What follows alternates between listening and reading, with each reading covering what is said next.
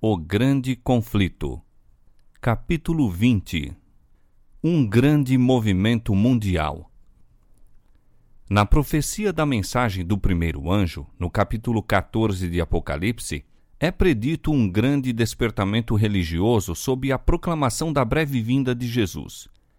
É visto um anjo a voar pelo meio do céu e tinha o Evangelho eterno para o proclamar aos que habitam sobre a terra e a toda nação, e tribo, e língua, e povo. Com grande voz, ele proclama a mensagem: Temei a Deus e dai-lhe glória, porque vinda é a hora do seu juízo. E adorai aquele que fez o céu, e a terra, e o mar, e as fontes das águas. Apocalipse 14, versos 6 e 7. É significativo o fato de afirmar-se ser um anjo o arauto desta advertência. Pela pureza, glória e poder do mensageiro celestial, a sabedoria divina foi servida de representar o caráter exaltado da obra a cumprir-se pela mensagem e o poder e glória que a deveriam acompanhar. E o vôo do anjo pelo meio do céu, a grande voz com que é proferida a advertência, e sua proclamação a todos os que habitam sobre a terra, a toda a nação, e tribo, e língua, e povo, evidenciam a rapidez e extensão mundial do movimento. A própria mensagem derrama luz sobre o tempo em que este movimento deve ocorrer. Declara-se que faz parte do Evangelho Eterno e anuncia a abertura do juízo. A mensagem da salvação tem sido pregada em todos os séculos, mas esta mensagem é uma parte do Evangelho que só poderia ser pregada nos últimos dias, pois somente então seria verdade que a hora do juízo havia chegado. As profecias apresentam uma sucessão de acontecimentos que nos levam ao início do juízo. Isto se observa especialmente no livro de Daniel. Entretanto, a parte de sua profecia que se refere aos últimos dias, Daniel teve ordem de fechar e selar até o tempo do fim. Não poderia, antes que alcançássemos o tempo do juízo, ser proclamada uma mensagem relativa ao mesmo juízo e baseada no cumprimento daquelas profecias. Mas no tempo do fim, diz o profeta, muitos correrão de uma parte para outra e a ciência se multiplicará. Daniel capítulo 12, verso 4. O apóstolo São Paulo advertiu a igreja a não esperar a vinda de Cristo em seu tempo. Porque não será assim, diz ele, sem que antes venha a apostasia e se manifeste o homem do pecado. 2 Tessalonicenses 2, 3. Não poderemos esperar pelo advento de nosso Senhor senão depois da grande apostasia e do longo período do domínio do homem do pecado. Este homem do pecado, que também é denominado mistério da injustiça, filho da perdição e o iníquo, representa o papado, que, conforme foi anunciado pelos profetas, deveria manter sua supremacia durante 1260 anos. Este período terminou em 1798. A vinda de Cristo não poderia ocorrer antes daquele tempo. São Paulo, com a sua advertência, abrange toda a dispensação cristã até o ano de 1798. É depois dessa data que a mensagem da segunda vinda de Cristo deve ser proclamada. Semelhante mensagem jamais foi apresentada nos séculos passados. São Paulo, como vimos, não a pregou. Indicara aos irmãos a vinda do Senhor num futuro então muito distante. Os reformadores não a proclamaram, Martinho Lutero admitiu o juízo para mais ou menos 300 anos no futuro, a partir de seu tempo.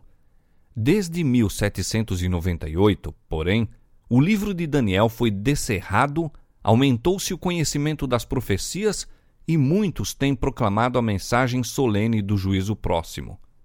Como a grande reforma do século XVI, o movimento do advento apareceu simultaneamente em vários países da cristandade. Tanto na Europa como na América, homens de fé e oração foram levados a estudar as profecias e, seguindo o relatório inspirado, viram provas convincentes de que o fim de todas as coisas estava próximo. Em diferentes países, houve grupos isolados de cristãos que, unicamente pelo estudo das Escrituras, creram na proximidade do advento do Salvador.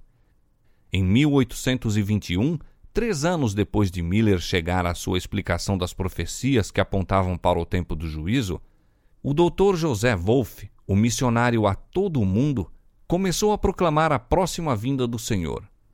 Wolff nasceu na Alemanha, de filiação hebreia, sendo seu pai rabino judeu. Quando ainda muito jovem, convenceu-se da verdade da religião cristã. Dotado de espírito ativo e inquiridor, fora ávido ouvinte das conversas em casa do pai, ao congregarem diariamente judeus devotos para recordarem as esperanças e expectativas de seu povo, a glória do Messias vindouro e a restauração de Israel. Ouvindo certo dia mencionar a Jesus de Nazaré, o menino perguntou quem era ele. Um judeu do maior talento, foi a resposta. Mas, como pretendesse ser o Messias, o tribunal judaico o condenou à morte. Por que então, volveu que fizera a pergunta, se acha Jerusalém destruída e por que nos encontramos em cativeiro? Ai de nós, respondeu o pai, porque os judeus assassinaram os profetas. Logo se insinuou na criança o pensamento: talvez fosse também Jesus um profeta e os judeus o mataram sendo ele inocente. Tão forte foi esse pensamento que, embora lhe fosse proibido entrar em qualquer igreja cristã, muitas vezes se demorava do lado de fora a escutar a pregação. Tendo apenas sete anos de idade, estava ele a jactar-se diante de um idoso vizinho cristão do triunfo futuro de Israel pelo advento do Messias, quando o ancião disse amavelmente: Meu caro menino, dir-te-ei quem foi o verdadeiro Messias foi Jesus de Nazaré, a quem teus antepassados crucificaram, assim como fizeram com os profetas da antiguidade. Vai para casa e lê o capítulo 53 de Isaías e te convencerás de que Jesus Cristo é o Filho de Deus. A convicção prontamente se apoderou dele. Foi para casa, leu a passagem e admirou-se de ver quão perfeitamente ela se havia cumprido em Jesus de Nazaré. Seriam verdadeiras as palavras do cristão? Pediu o rapaz ao pai uma explicação da profecia, mas defrontou com um silêncio tão rigoroso que nunca mais ousou referir-se ao assunto.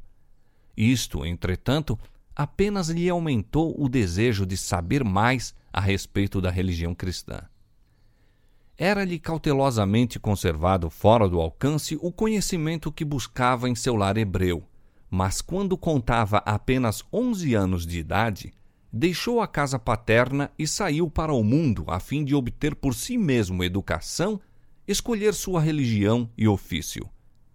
Encontrou durante algum tempo um lar entre os parentes, mas não tardou a ser por eles expulso como apóstata e sozinho e sem vintém, teve de se conduzir entre estranhos. Ia de lugar em lugar, estudando diligentemente e conseguindo a subsistência com o ensino do hebraico. Por influência de um professor católico, foi levado a aceitar a fé romana e formulou o propósito de se fazer missionário para o seu próprio povo. Com este objetivo, foi, alguns anos mais tarde, prosseguir os seus estudos no Colégio da Propaganda em Roma. Ali, seu hábito de pensar independentemente e falar com franqueza acarretou-lhe a acusação de heresia. Atacava abertamente os abusos da Igreja e insistia na necessidade de reforma. Embora a princípio fosse tratado com favor especial pelos dignitários papais, depois de algum tempo o removeram de Roma. Foi de um lugar para outro sob a vigilância da Igreja até que se tornou evidente que nunca poderia ser levado a submeter-se ao cativeiro do romanismo. Declararam-no incorrigível, deixaram-no em liberdade para que fosse onde lhe aprovesse. Encaminhou-se então para a Inglaterra e, professando a fé protestante, uniu-se à Igreja Anglicana. Depois de dois anos de estudo, se entregou em 1821 à sua missão Ao mesmo tempo que Wolff aceitava a grande verdade do primeiro advento de Cristo como homem de dores e experimentado nos trabalhos, via que as profecias apresentavam com igual clareza seu segundo advento com poder e glória. E ao passo que procurava conduzir seu povo a Jesus de Nazaré como o prometido, indicar-lhes a sua primeira vinda em humilhação como sacrifício pelos pecados dos homens, ensinava-lhes também sua segunda vinda como Rei e Libertador. Jesus de Nazaré, o verdadeiro Messias, dizia ele, cujas mãos e pés foram traspassados, que como um cordeiro foi levado ao matadouro, que foi o homem de dores e experimentado em trabalhos, que veio pela primeira vez depois de ser o cetro tirado de Judá e o poder legislativo entre seus pés, virá pela segunda vez nas nuvens do céu e com a trombeta do arcanjo, e estará em pé sobre o Monte das Oliveiras, e aquele domínio sobre a criação que uma vez fora entregue a nosso primeiro pai e por ele perdido, será dado a Jesus. Ele será rei sobre a terra toda. Cessarão os gemidos, as lamentações da criação e cânticos de louvor e ações de graça serão ouvidos. Quando Jesus vier na glória de seu Pai, com os santos anjos, os crentes que estiverem mortos ressuscitarão primeiro. Isto é o que nós, cristãos, chamamos primeira ressurreição. Então, o reino animal mudará sua natureza e se submeterá a Jesus. Prevalecerá a paz universal o Senhor novamente olhará para a terra e dirá que tudo é muito bom. Wolff cria na próxima vinda do Senhor e sua interpretação dos períodos proféticos colocava o grande acontecimento em muito poucos anos de diferença do tempo indicado por Miller. Aos que insistiam nesta passagem, daquele dia e hora ninguém sabe, que os homens nada devem saber em relação à proximidade do advento, Wolff replicava: Disse Nosso Senhor que aquele dia e hora nunca deveriam ser conhecidos? Não nos deu ele sinais dos tempos, a fim de que possamos ao menos saber a aproximação de sua vinda, como alguém sabe da proximidade do verão pelo brotar das folhas na figueira? Não deveremos jamais conhecer esse tempo quando Jesus mesmo nos exorta não somente a ler o profeta Daniel, mas a compreendê-lo? E o mesmo livro de Daniel, em que se diz que as palavras estavam fechadas até o tempo do fim, conforme era o caso em seu tempo, declara que muitos correrão de uma parte para outra, expressão hebraica para significar observar e pensar a respeito do tempo. E a ciência, em relação ao seu tempo, se multiplicará. Demais, nosso Senhor não tem o intuito de dizer com isto que a proximidade do tempo não será conhecida, mas que o dia e hora exatos ninguém sabe. Pelos sinais dos tempos, diz ele, será conhecido o suficiente para nos induzir ao preparo para a sua vinda, tal como Noé preparou a arca. Em relação ao sistema popular de interpretar as Escrituras, ou de mal interpretá-las, escreveu Wolff. A maior parte da Igreja cristã tem se separado do claro sentido das Escrituras, volvendo ao sistema fantasioso dos budistas. Estes creem que a futura felicidade dos homens consistirá em mover-se pelo ar.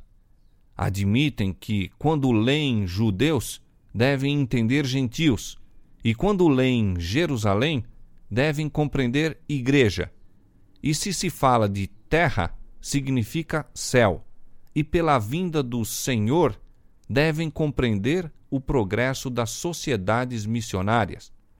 E subir ao monte da casa do Senhor significa imponente reunião religiosa dos metodistas.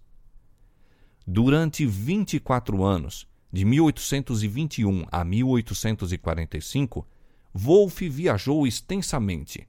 Na África, visitando o Egito e a Abissínia, na Ásia, atravessando a Palestina, Síria, Pérsia, Bucara e a Índia. Visitou também os Estados Unidos, pregando na viagem para lá, na ilha de Santa Helena. Chegou a Nova York em agosto de 1837 e, depois de falar naquela cidade, pregou em Filadélfia e Baltimore, dirigindo-se finalmente a Washington.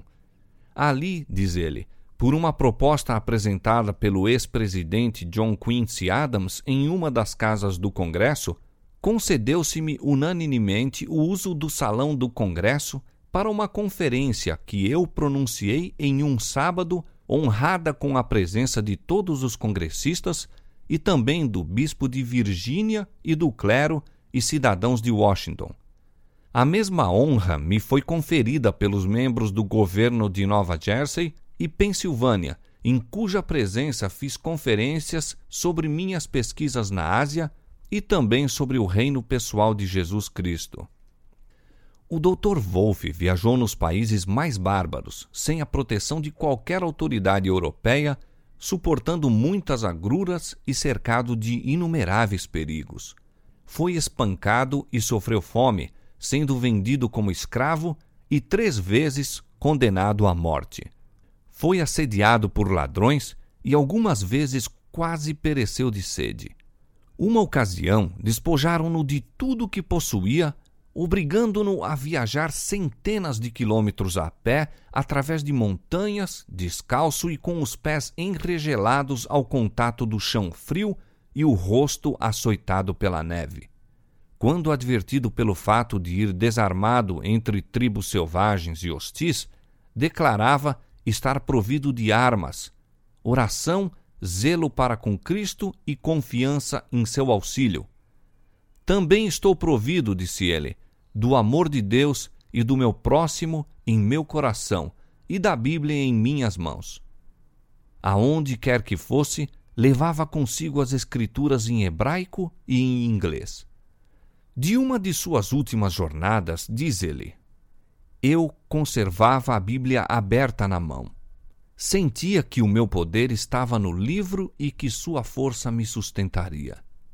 Assim perseverou em seus labores até que a mensagem do juízo foi levada a uma grande parte habitável do globo. Entre judeus, turcos, parsis, hindus e muitas outras nacionalidades e raças, ele distribuiu a palavra de Deus nessas várias línguas e em toda parte anunciou a proximidade do reino do Messias. Em suas viagens na Bucara, encontrou a doutrina da próxima vinda do Senhor, professada por um povo remoto e isolado. Os árabes do Iêmene, diz ele, acham-se de posse de um livro chamado Seera, que dá informação sobre a segunda vinda de Cristo e seu reino em glória, e esperam ocorrerem grandes acontecimentos no ano de 1840. No Iêmene, passei seis dias com os filhos de Recabe. Não bebem vinho, não plantam vinhedos, não semeiam e vivem em tendas. Lembram-se do bom e velho Jonadab, filho de Recabe. E encontrei em sua companhia filhos de Israel, da tribo de Dan, que esperam com os filhos de Recabe a breve vinda do Messias nas nuvens do céu. Outro missionário verificou existir crença semelhante na Tartária. Um sacerdote tártaro perguntou ao missionário quando Cristo viria pela segunda vez. Ao responder o missionário que nada sabia a respeito, o sacerdote pareceu ficar grandemente surpreso com tal ignorância em quem professava ser ensinador da Bíblia e declarou sua própria crença baseada na profecia de que Cristo viria aproximadamente em 1844. Já em 1826, a mensagem do advento começou a ser pregada na Inglaterra.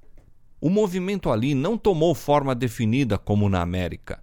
O tempo exato do advento não era geralmente tão ensinado, mas proclamava-se vastamente a grande verdade da próxima vinda de Cristo em poder e glória.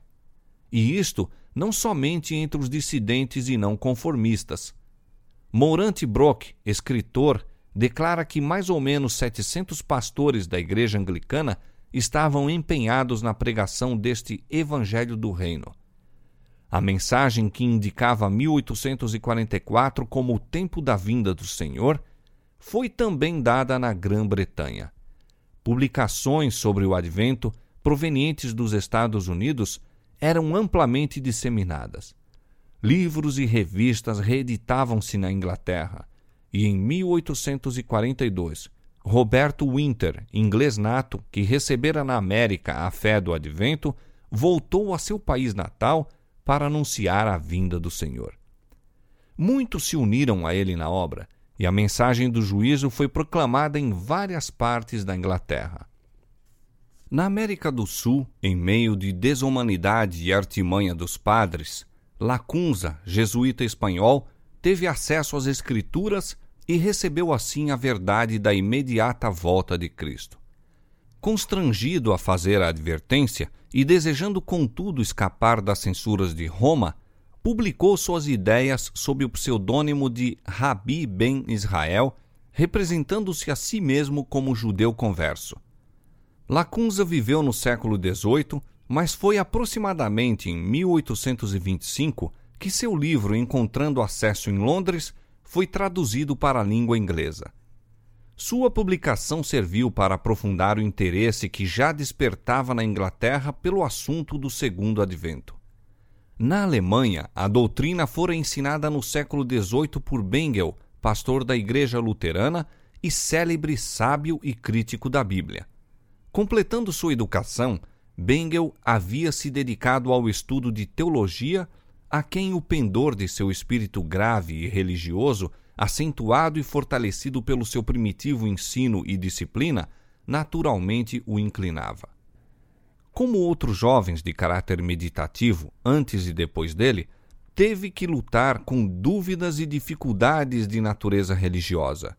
E ele faz alusão, muito sentidamente, às muitas setas que lhe transpassavam o pobre coração tornando-lhe a juventude difícil de suportar. Ao tornar-se membro do consistório de Württemberg, advogou a causa da liberdade religiosa.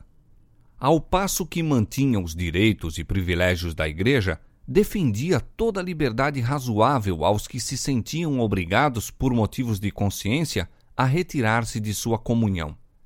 Os bons efeitos desta política são ainda sentidos em sua província natal. Foi enquanto preparava um sermão sobre Apocalipse capítulo 21 para o domingo do advento que a luz da segunda vinda de Cristo raiou no espírito de Bengal. As profecias do Apocalipse desvendaram-se-lhe a compreensão como nunca dantes. Vencido pela intuição da importância estupenda e extraordinária glória das cenas apresentadas pelo profeta, foi obrigado a desviar-se por algum tempo da contemplação do assunto. No púlpito, este se lhe apresentou novamente em toda a sua clareza e poder. Desde aquele tempo, se dedicou ao estudo das profecias, especialmente as do Apocalipse, e logo chegou à crença de que elas mostravam a proximidade da vinda de Cristo. A data que fixou como o tempo do segundo advento diferia, em muitos poucos anos, da que mais tarde Miller admitiu. Os escritos de Bengel têm sido espalhados por toda a cristandade. Suas ideias sobre profecias foram, de modo geral, recebidas em seu próprio estado de Württemberg e, até certo ponto, em outras partes da Alemanha. O movimento continuou depois de sua morte e a mensagem do advento ouviu-se na Alemanha ao mesmo tempo em que despertava a atenção dos homens em outras terras. Logo no início, alguns dos crentes foram à Rússia e ali formaram colônias, e a crença na próxima vinda de Cristo é ainda mantida pelas igrejas alemãs daquele país. A luz brilhou também na França e Suíça. Em Genebra, onde Farel e Calvino tinham propagado as verdades da Reforma, Gaussen pregou a mensagem do segundo advento.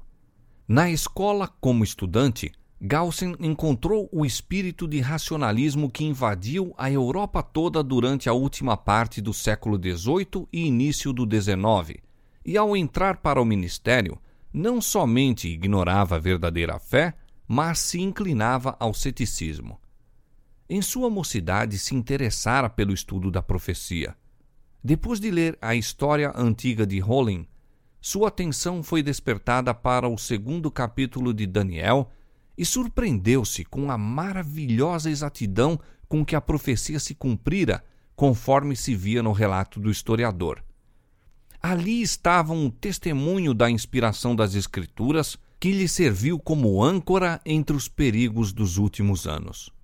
Não podia ficar satisfeito com os ensinos do racionalismo e, estudando a Bíblia e procurando luz mais clara, foi ele, depois de algum tempo, levado a uma fé positiva. Prosseguindo com as investigações sobre as profecias, chegou à crença de que a vinda do Senhor estava próxima.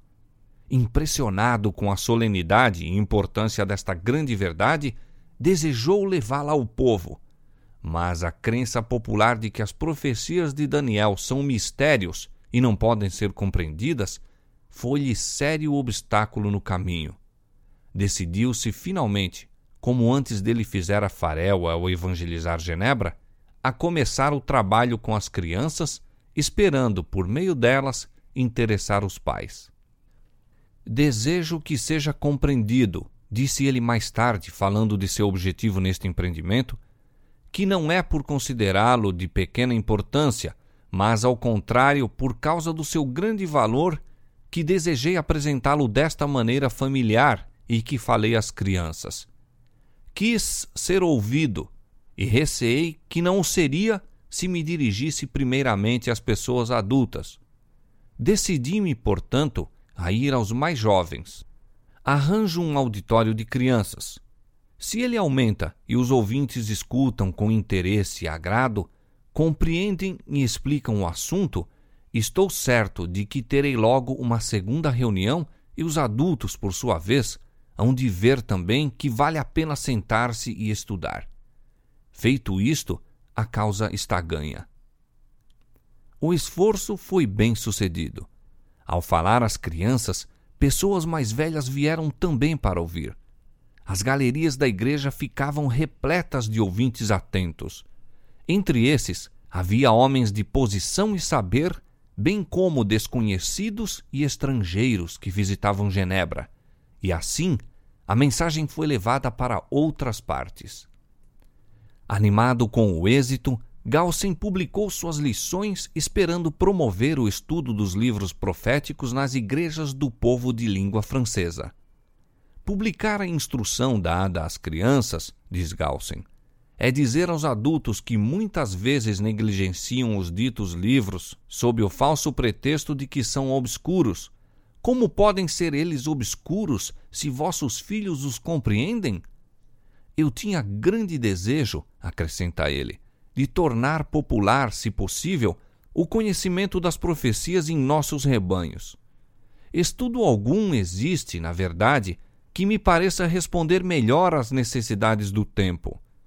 É por meio dele que devemos preparar-nos para a tribulação próxima e vigiar e esperar por Jesus Cristo conquanto um dos mais distintos e queridos pregadores da língua francesa, Galsen, depois de algum tempo, foi suspenso do ministério pela falta principal de usar a Bíblia ao dar instrução aos jovens em vez do catecismo da Igreja, manual fraco e racionalista, quase destituído de fé positiva. Mais tarde se tornou professor numa escola de teologia e aos domingos continuava seu trabalho como catequista falando às crianças e instruindo-as nas Escrituras. Suas obras sobre as profecias despertaram também muito interesse. Da cátedra de professor, por intermédio da imprensa e pela sua ocupação favorita como mestre de crianças, continuou durante muitos anos a exercer vasta influência sendo um instrumento a chamar a atenção de muitos para o estudo das profecias que indicavam a próxima vinda do Senhor. Na Escandinávia, também a mensagem do advento foi proclamada e suscitou grande interesse. Muitos despertavam do descuidoso sentimento de segurança para confessar e abandonar seus pecados, buscando perdão em Cristo. O clero da Igreja do Estado, porém, opôs-se ao movimento e por meio de sua influência, alguns que pregavam a mensagem foram lançados na prisão. Em muitos lugares onde os pregadores da próxima vinda do Senhor foram desta maneira silenciados, Deus se serviu em enviar a mensagem de um modo miraculoso por meio de criancinhas. Como fossem menores, a lei do Estado não as poderia proibir e foi-lhes permitido falar sem serem molestadas. O movimento ocorreu, principalmente, entre as classes mais humildes, e o povo reunia-se nas modestas moradas dos trabalhadores para ouvir a advertência. Os mesmos pregadores infantis eram, na maior parte, habitantes pobres de cabanas. Alguns deles não tinham mais de seis ou oito anos de idade. E, ao mesmo tempo que sua vida testificava que amavam o Salvador e procuravam viver em obediência aos santos mandamentos de Deus, manifestavam de ordinário apenas habilidade e inteligência que geralmente se veem nas crianças daquela idade. Quando se encontravam em pé diante do povo, evidenciava-se, entretanto, que eram movidos por uma influência acima dos seus dotes naturais. O tom da voz e as maneiras se transformavam e, com poder solene, faziam a advertência do juízo, empregando as próprias palavras das Escrituras. Temei a Deus e dá-lhe glória, porque vinda é a hora do seu juízo. Reprovavam os pecados do povo, não somente condenando a imoralidade e o vício, mas repreendendo o mundanismo e a apostasia, admoestando os ouvintes a que fugissem apressadamente da ira vindoura. O povo ouvia com tremor. O Espírito convincente de Deus falava-lhes ao coração. Muitos eram levados a investigar as Escrituras com novo e mais profundo interesse. Os intemperantes e imorais corrigiam-se, outros abandonavam as práticas desonestas e fazia-se uma obra tão assinalada que mesmo pastores da Igreja do Estado eram obrigados a reconhecer que a mão de Deus estava no movimento. Era vontade de Deus que as novas da vinda do Salvador fossem dadas nos países escandinavos. E quando silenciou a voz de seus servos, pôs ele seu espírito sobre as crianças para que a obra pudesse cumprir-se. Quando Jesus se aproximava de Jerusalém, acompanhado das multidões jubilosas que, com brados de triunfo e agitação de ramos de palmeiras, o aclamavam como filho de Davi, os invejosos fariseus apelaram para ele a fim de que as fizesse silenciar. Jesus, porém, respondeu que tudo aquilo era o cumprimento da profecia e que, se aquelas vozes se calassem, as próprias pedras clamariam. O povo, intimidado pelas ameaças dos sacerdotes e príncipes, cessou com a alegre proclamação ao entrar pelas portas de Jerusalém. Mas as crianças nos pátios do templo entoavam em seguida o estribilho e, agitando ramos de palmeira, clamavam: Hosana ao filho de Davi. Mateus 21, 8 a 16. Quando os fariseus, profundamente descontentes, lhe disseram: Ouves o que estes dizem? Jesus respondeu: Sim. Nunca lestes? Pela boca dos meninos e das criancinhas de peito tiraste o perfeito louvor? Assim como Deus agiu por meio das crianças no tempo do primeiro advento de Cristo, também o fez ao dar a mensagem de seu segundo advento. A palavra de Deus deve cumprir-se para que a proclamação da vinda do Salvador seja feita a todos os povos línguas e nações. A Guilherme Miller e seus cooperadores coube a pregação desta advertência na América. Este país se tornou o centro da grande obra do Advento. Foi aqui que a profecia da mensagem do primeiro anjo teve o cumprimento mais direto. Os escritos de Miller e seus companheiros foram levados a países distantes. Em todo o mundo, onde quer que houvessem penetrado missionários, para ali se enviaram as alegres novas da breve volta de Cristo. Por toda a parte se propagou a mensagem do Evangelho eterno. Temei a Deus e dai-lhe glória, porque vinda é a hora do seu juízo. O testemunho das profecias que pareciam indicar a vinda de Cristo na primavera de 1844 apoderou-se profundamente do espírito do povo. Ao ir a mensagem de um estado para outro, despertou-se por toda a parte grande interesse. Muitos estavam convictos de que os argumentos tirados dos períodos proféticos eram corretos e, sacrificando o orgulho de suas opiniões, recebiam alegremente a verdade. Alguns pastores puseram de lado suas ideias e sentimentos sectaristas e, renunciando a seus salários e suas igrejas, uniram-se na proclamação da vinda de Jesus. Houve, entretanto, relativamente poucos pastores que aceitaram esta mensagem foi por conseguinte confiada em grande parte aos humildes leigos. Lavradores deixavam os campos, mecânicos as ferramentas, negociantes as suas mercadorias, profissionais os seus cargos. Não obstante, o número de obreiros era pequeno em comparação com a obra a ser empreendida. A condição de uma igreja ímpia, em um mundo jazendo na maldade, pesavam na alma dos verdadeiros atalaias, e eles voluntariamente suportavam as fadigas, privações e sofrimento, a fim de que pudessem chamar os homens ao arrependimento para a salvação. A obra, ainda que Satanás se opusesse, prosseguia firmemente, sendo a verdade do advento aceita por milhares.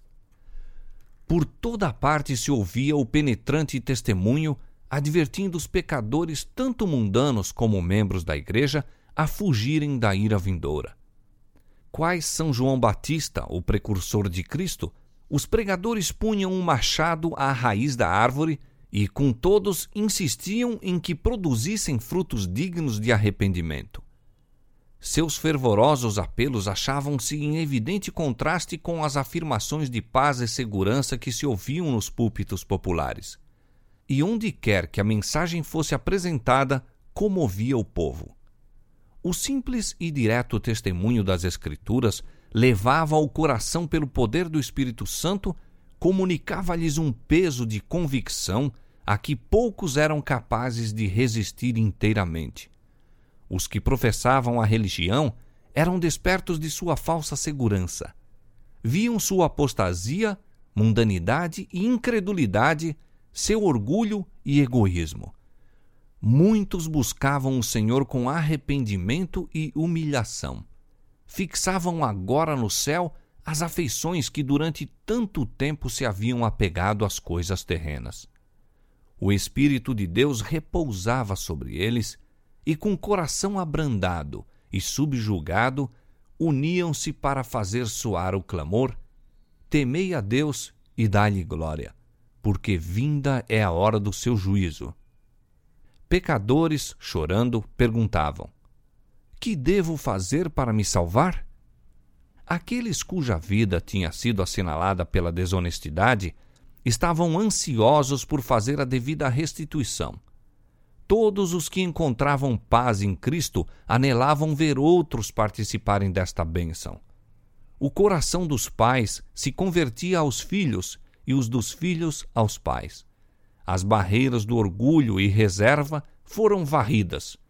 Fizeram-se confissões sinceras e os membros da família trabalhavam pela salvação dos mais queridos e dos que mais perto se achavam. Frequentemente se ouvia a voz de fervorosa intercessão. Por toda parte havia almas em profunda angústia, lutando com Deus. Muitos passavam em oração a noite toda, para obter a certeza de que seus pecados estavam perdoados ou pela conversão dos parentes ou vizinhos. Todas as classes se congregavam nas reuniões adventistas. Ricos e pobres, grandes e humildes, achavam-se por vários motivos ansiosos por ouvir, por si mesmos, a doutrina do segundo advento o Senhor detinha o espírito de oposição enquanto seus servos explicavam as razões de sua fé. Algumas vezes o instrumento era fraco, mas o Espírito de Deus dava poder à sua verdade. Sentia-se a presença dos santos anjos nessas assembleias e muitos eram diariamente acrescentados aos crentes. Ao serem repetidas as provas da próxima vinda de Cristo, vastas multidões escutavam silenciosas e extasiadas as solenes palavras. O céu e a terra pareciam aproximar-se um do outro. O poder de Deus se fazia sentir em velhos e jovens e nos de meia idade, os homens procuravam seus lares com louvores nos lábios, ressoando o som festivo no ar silencioso da noite.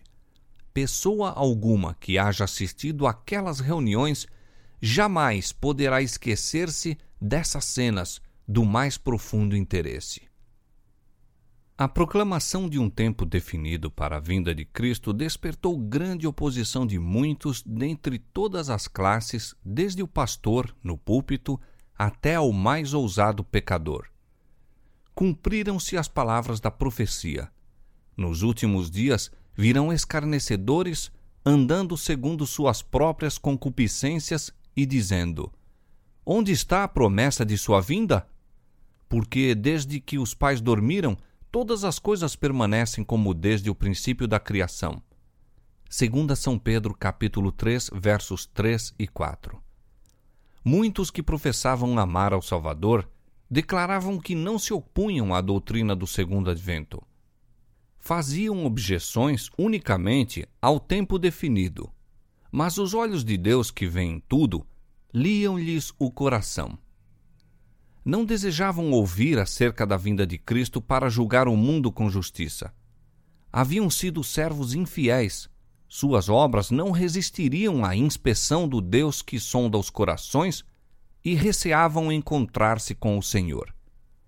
Tais como os judeus nos dias de Cristo não estavam preparados para recebê-lo. Não somente se recusavam a ouvir os claros argumentos das Escrituras Sagradas, mas procuravam ridicularizar aos que aguardavam o Senhor. Satanás e seus anjos exultavam e lançavam afronta ao rosto de Cristo e dos santos anjos, por ter seu povo professo tão pouco amor por ele que não desejavam o seu aparecimento. Daquele dia e hora ninguém sabe, era o argumento mais frequentemente aduzido pelos que rejeitavam a fé do advento. A passagem é: Daquele dia e hora ninguém sabe, nem os anjos do céu, nem o filho, mas unicamente meu Pai. Mateus capítulo 24, verso 36. Uma explicação clara e harmoniosa desta passagem era apresentada pelos que aguardavam o Senhor, e o emprego errôneo que da mesma faziam seus oponentes foi claramente demonstrado. Estas palavras foram proferidas por Cristo na memorável conversação com os discípulos no Monte das Oliveiras, depois que ele, pela última vez, se afastou do templo. Os discípulos haviam feito a pergunta: que sinal haverá de tua vinda e do fim do mundo? Jesus lhes deu sinais e disse: Quando virdes todas estas coisas, sabei que ele está próximo às portas.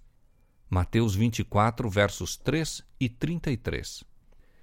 Não se deve admitir que uma declaração do Senhor destrua a outra. Conquanto ninguém saiba o dia ou a hora de sua vinda, somos instruídos quanto à sua proximidade e isto nos é exigido saber.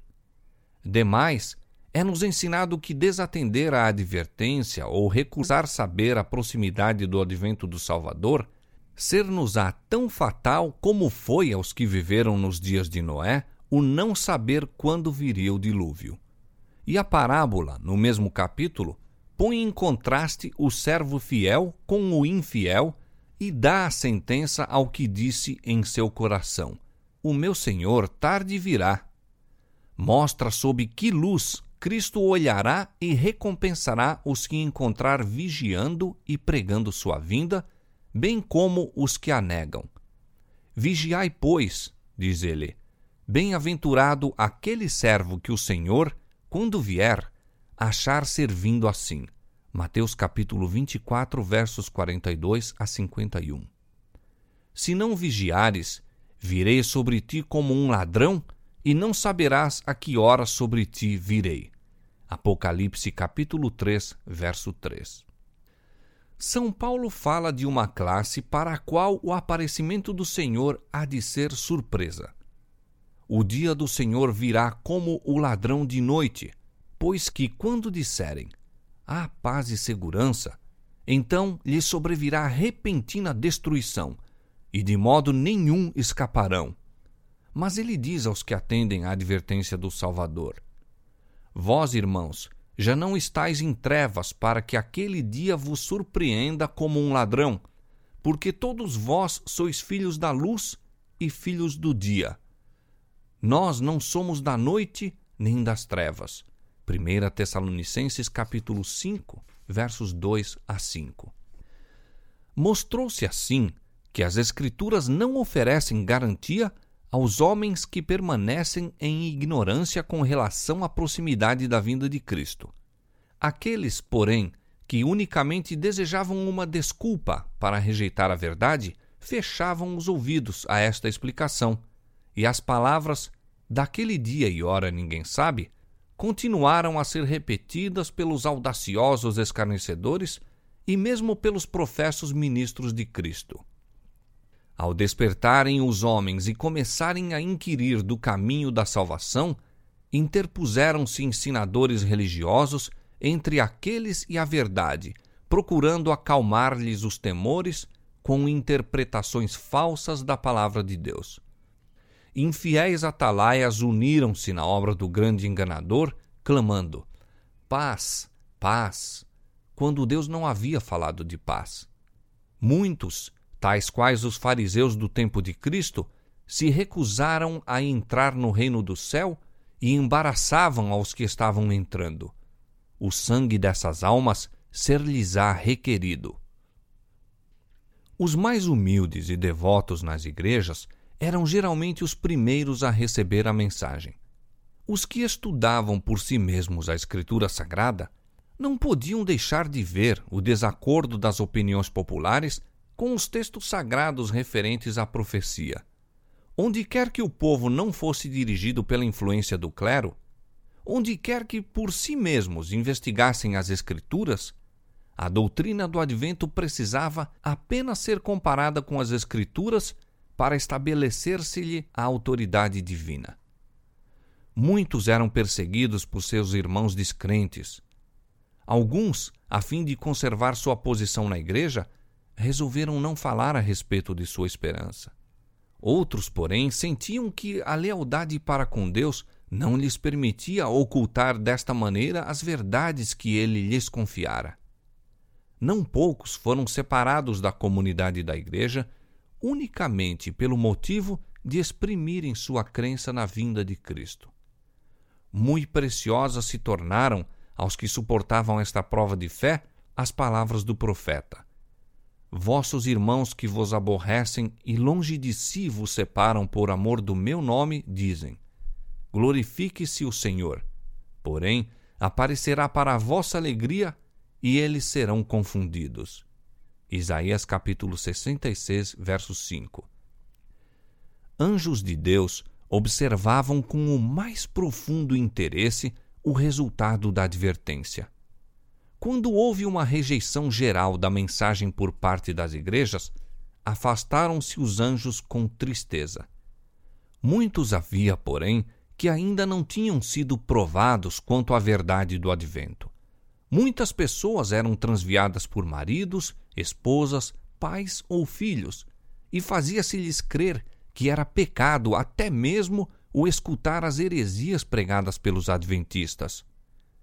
Os anjos de Deus receberam ordem de velar fielmente por aquelas almas, pois outra luz, procedente do trono de Deus, deveria ainda resplandecer sobre elas. Com inexprimível desejo, os que haviam recebido a mensagem aguardavam a vinda do Salvador. O tempo em que esperavam encontrar-se com ele estava às portas. Com calma e solenidade, viam aproximar-se a hora. Permaneciam em doce comunhão com Deus, como que antegozando a paz que desfrutariam no glorioso porvir. Pessoa alguma que haja experimentado esta confiante esperança poderá esquecer-se daquelas preciosas horas de expectativa. Algumas semanas antes do tempo, as ocupações seculares foram, em sua maior parte, postas de lado. Como se estivessem no leito de morte e devessem, dentro de poucas horas, cerrar os olhos às cenas terrestres, os crentes sinceros examinavam cuidadosamente todos os pensamentos e emoções de seu coração não houve confecção de vestes para a ascensão. Todos sentiam, porém, a necessidade de evidência íntima de que estavam preparados para encontrar-se com o Salvador. Suas vestes brancas eram a pureza da alma, o caráter purificado do pecado pelo sangue expiatório de Cristo. Oxalá ainda houvessem entre o povo professo de Deus o mesmo espírito de exame de coração, a mesma fé ardorosa e resoluta.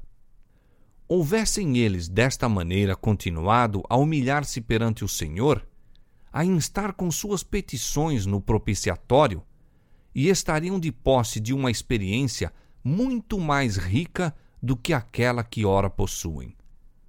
Há muito pouca oração, muita falta de verdadeira convicção do pecado e a ausência de uma fé viva deixa a muitos destituídos da graça tão ricamente provida por nosso Redentor.